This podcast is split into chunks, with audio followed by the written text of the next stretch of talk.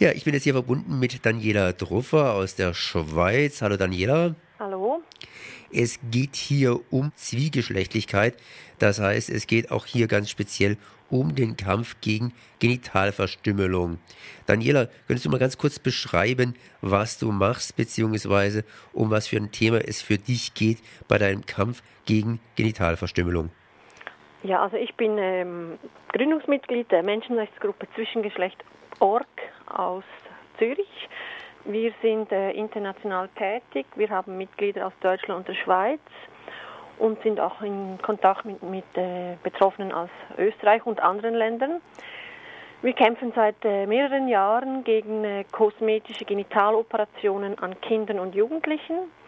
Das heißt, es handelt sich um Kinder, die mit uneindeutigen körperlichen Geschlechtsmerkmalen auf die Welt kommen und dann äh, in den meisten Fällen noch vor dem zweiten Lebensjahr ähm, operiert werden, das heißt äh, am Genital operiert. Es handelt sich um kosmetische Genitaloperationen.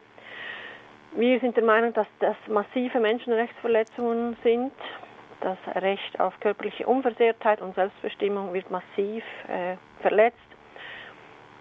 Ja, ich selber bin betroffen. Ich wurde als sogenannter Twitter geboren oder Hermaphrodit. Man spricht auch von Intersexualität, wobei wir das Wort Twitter ähm, bewusst verwenden, damit die Leute sofort wissen, um was es geht.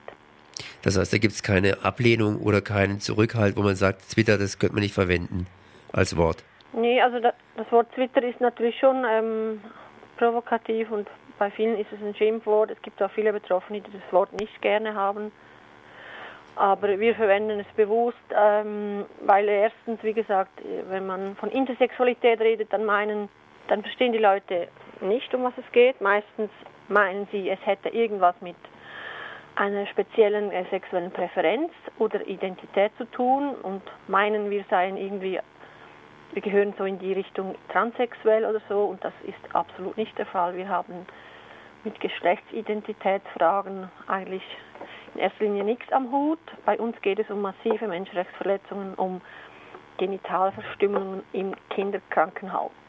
Das heißt, wenn ein Mensch auf die Welt kommt und man nicht so direkt weiß, ob er hier ein Knabe oder ein Mädchen ist, das mhm. heißt ein Zwitter, sprich, dann wird hier von der Gesellschaft gesagt, okay, wir müssen da irgendwie was äh, zuordnen. Und meistens in den ersten zwei Jahren wird eben hier operativ dieses Kind einem bestimmten Geschlecht zugeordnet. Und dazu werden massiv am Genital herumgeschnippelt, um es ja. so um auszudrücken, dass es entweder aussieht wie ein Junge oder aussieht wie ein Mädchen. Genau. Und oft, also die Kinder äh, werden massiv am Genital operiert. Das hat bei sehr vielen Betroffenen zur Folge, dass sie, dass die sexuelle Empfindungsfähigkeit entweder komplett zerstört wird oder beeinträchtigt. Viele Zwitter werden zugleich auch kastriert. Das heißt, äh, man äh, entfernt die die ähm, Hormone produzierenden äh, Organe wie Hoden oder Eierstöcke, also an meinem Beispiel, ich wurde, wie gesagt, mit Hoden im Bauchraum geboren und da man entschieden hat, aus mir ein Mädchen zu machen, wurden diese Hoden, als ich noch ganz klein war, herausgeschnitten und in den Mülleimer geworfen, obwohl sie gesund waren. Und äh, ja, das passiert den meisten Zwittern auch heute noch. Sie werden kastriert und genital verstümmelt. Was hat es für die Zwitter für eine Bedeutung? Das heißt, wenn man jetzt sich entwickelt, körperlich entwickelt, dann brauchen wir ja auch bestimmte Hormone, die dann unter Umständen ganz einfach fehlen. Ja, wenn man als, als Kleinkind oder auch später kastriert wird, dann geschieht das, wie gesagt, meist, meistens um dann mit, äh, mit Hormonen zu behandeln ab der Pubertät. Also ich kriegte dann weibliche Hormone ab dem zwölften Lebensjahr, damit ich mich auch weiblich entwickle. Das heißt, ähm, ich habe körperfremde Hormone gekriegt. Ich nehme sie heute noch, die meinen ganzen Stoffwechsel mehr und mehr zerstören. Man kriegt extrem massive gesundheitliche Probleme infolge der Kastration und dann der Hormonersatztherapie wie ähm, Übergewicht oder äh, Osteoporose, massive Depressionen, äh, wie gesagt, Stoffwechselprobleme, Kreislaufprobleme. Also da wird ein, ein hormonelles Gleichgewicht, das bei der Geburt bestand, wird zerstört.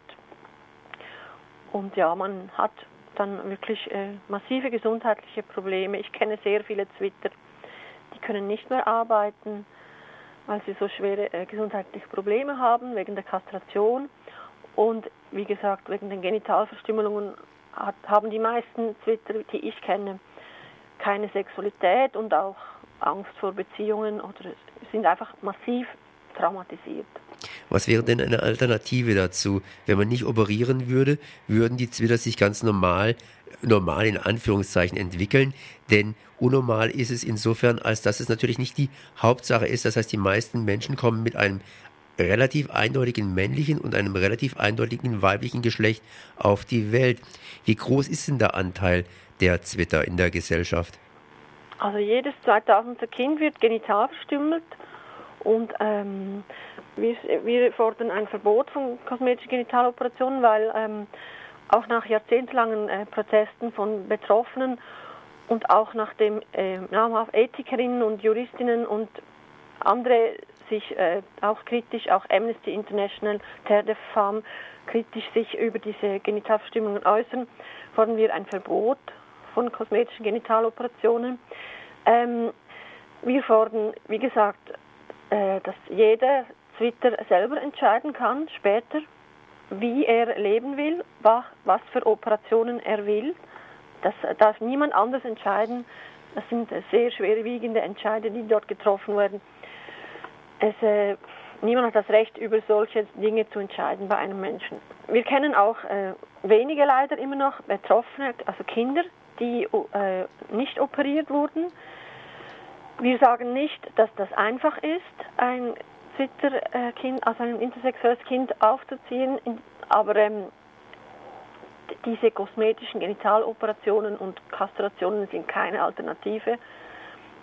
Ähm, man, man sollte die Kinder unversehrt aufwachsen lassen und sie sollen selber entscheiden später. Also viele Mediziner finden, ähm, das ist nicht möglich, dass, dies, dass diese Kinder so ähm, aufwachsen und viele Eltern haben auch Mühe damit.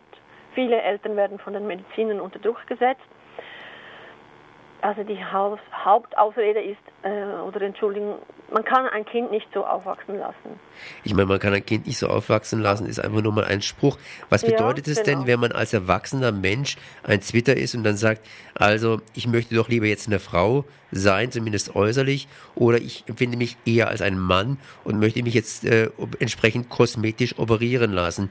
Ist es denn schwieriger, als Erwachsener sich operieren zu lassen, oder ist es äh, ja im Grunde genommen schwieriger, als Kind sich operieren zu lassen. Was ist denn da gefährlicher dran?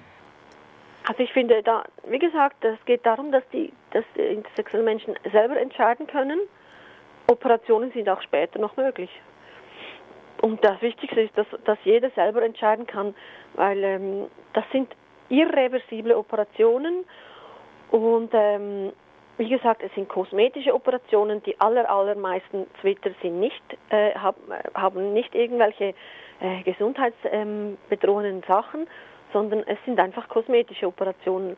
Und die sind auch später äh, noch machbar. Jetzt äh, gab es vor 60 Jahren die ersten Operationen, hast du irgendwie angedeutet. Was war denn davor der Fall? Wie denn die, ist denn die Gesellschaft mit Twittern umgegangen?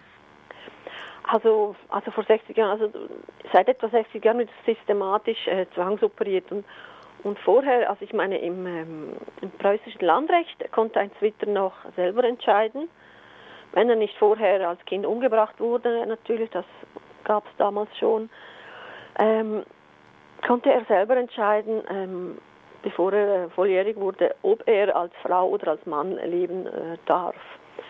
Und, äh, und später kam kam dann die Medizin auf und die Twitter ge, wurden quasi pathologisiert und kamen in diese Maschinerie rein, wo dann angefangen wurde mit so eben ähm, mit systematischen Operationen.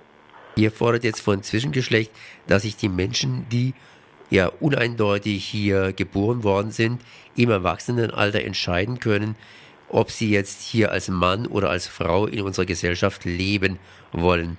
Was genau. tut ihr dafür, um diese Sache bekannt zu machen und in der Gesellschaft zu verankern? Also wir machen Öffentlichkeitsarbeit und das ähm, beinhaltet in erster, also wir, wir protestieren beispielsweise vor, äh, vor ähm, Krankenhäusern, zum Beispiel in der Schweiz haben wir mehrmals, und auch vor äh, Ärztekongressen halten wir Mahnwachen und Protestaktionen ab, friedliche, um auf diese Menschenrechtsverletzungen aufmerksam zu machen. Ähm, wir machen auch Pressearbeit, also Medien. Wie gesagt, ich bin schon oft in den Medien aufgetreten. Und äh, wir haben einen Verein gegründet.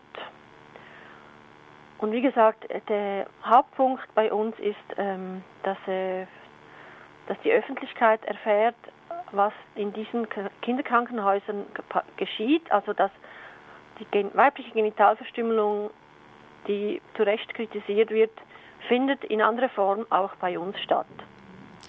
Jetzt, äh, wenn hier verstümmelt wird, dann sind ja eigentlich drei oder vier Parteien beteiligt. Erstmal das Kind relativ passiv, kann sich nicht wehren.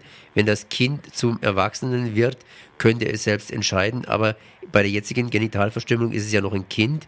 Die Eltern natürlich, die vielleicht auch ganz geschockt sind, wenn sie also mitbekommen, dass sie hier einen Zwitter haben als Kind. Dann mhm. natürlich die Ärzteschaft, die hier als Experte dasteht und irgendwas möchte. Und natürlich auch die Öffentlichkeit, die ja hier drumherum ist und entsprechend äh, fordert, hier eindeutiges Geschlecht, beziehungsweise es auch ein bisschen toleranter sehen kann oder auch die Finanzen zur Verfügung stellt, um zum Beispiel operieren zu können, beziehungsweise eine Gesetzeslage schafft. Wer von den vier Gruppierungen, die ich gerade eben aufgezählt habe, ist denn bei dieser, äh, ja, bei dieser Verstümmelung die treibende Kraft? Also das Kind wohl weniger, zumindest nicht in der Jugendphase. Nee, das Kind, wie gesagt, und das ist unsere Kritik, ähm, meistens, ähm, das Kind hat gar nichts zu sagen. Es wird über das, den Kopf des Kindes entschieden, des intersexuellen Kindes.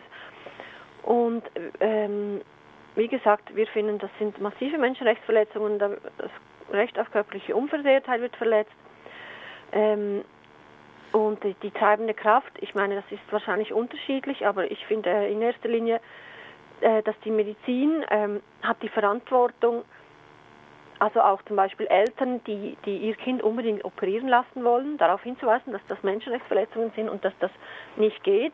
Aber äh, oft ist es leider so, dass die Medizin selber ähm, Eltern unter, unter Druck setzt und operieren will und Genitalverstümmelung propagiert, auch öffentlich im Internet und zugleich wieder in den Medien negiert, dass, es heute noch geschieht.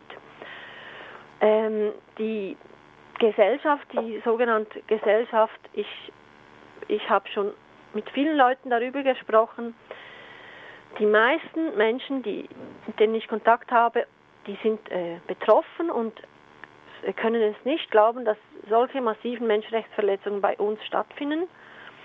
Also die, diese, dieses Schreckgespenst, dass man als Twitter äh, von der Gesellschaft abgelehnt wird, das stimmt so nicht. Also wir kennen auch Eltern von betroffenen Kindern, die ihre Umgebung aufklären und äh, das ist gar kein Problem. Also diese Ängste, die da geschürt werden, sind äh, zum großen Teil gar nicht wahr. Also dass die Gesellschaft, die sogenannte Gesellschaft, so ein Riesenproblem mit uns gar nicht hat, wie uns immer von der Medizin suggeriert wird. Und die Medizin, das, da geht es natürlich auch darum, ähm, es geht um Macht, es geht um Prestige und es geht auch letztendlich auch um Geld. Und ähm, zum Beispiel eben, es gibt Ärzte, die in der Öffentlichkeit ähm, von diese Genitalverstümmelungen propagieren und dann aber sagen, dass sie nicht garantieren können, dass die sexuelle Empfindungsfähigkeit erhalten bleibt, aber man müsse halt ein Kind operieren.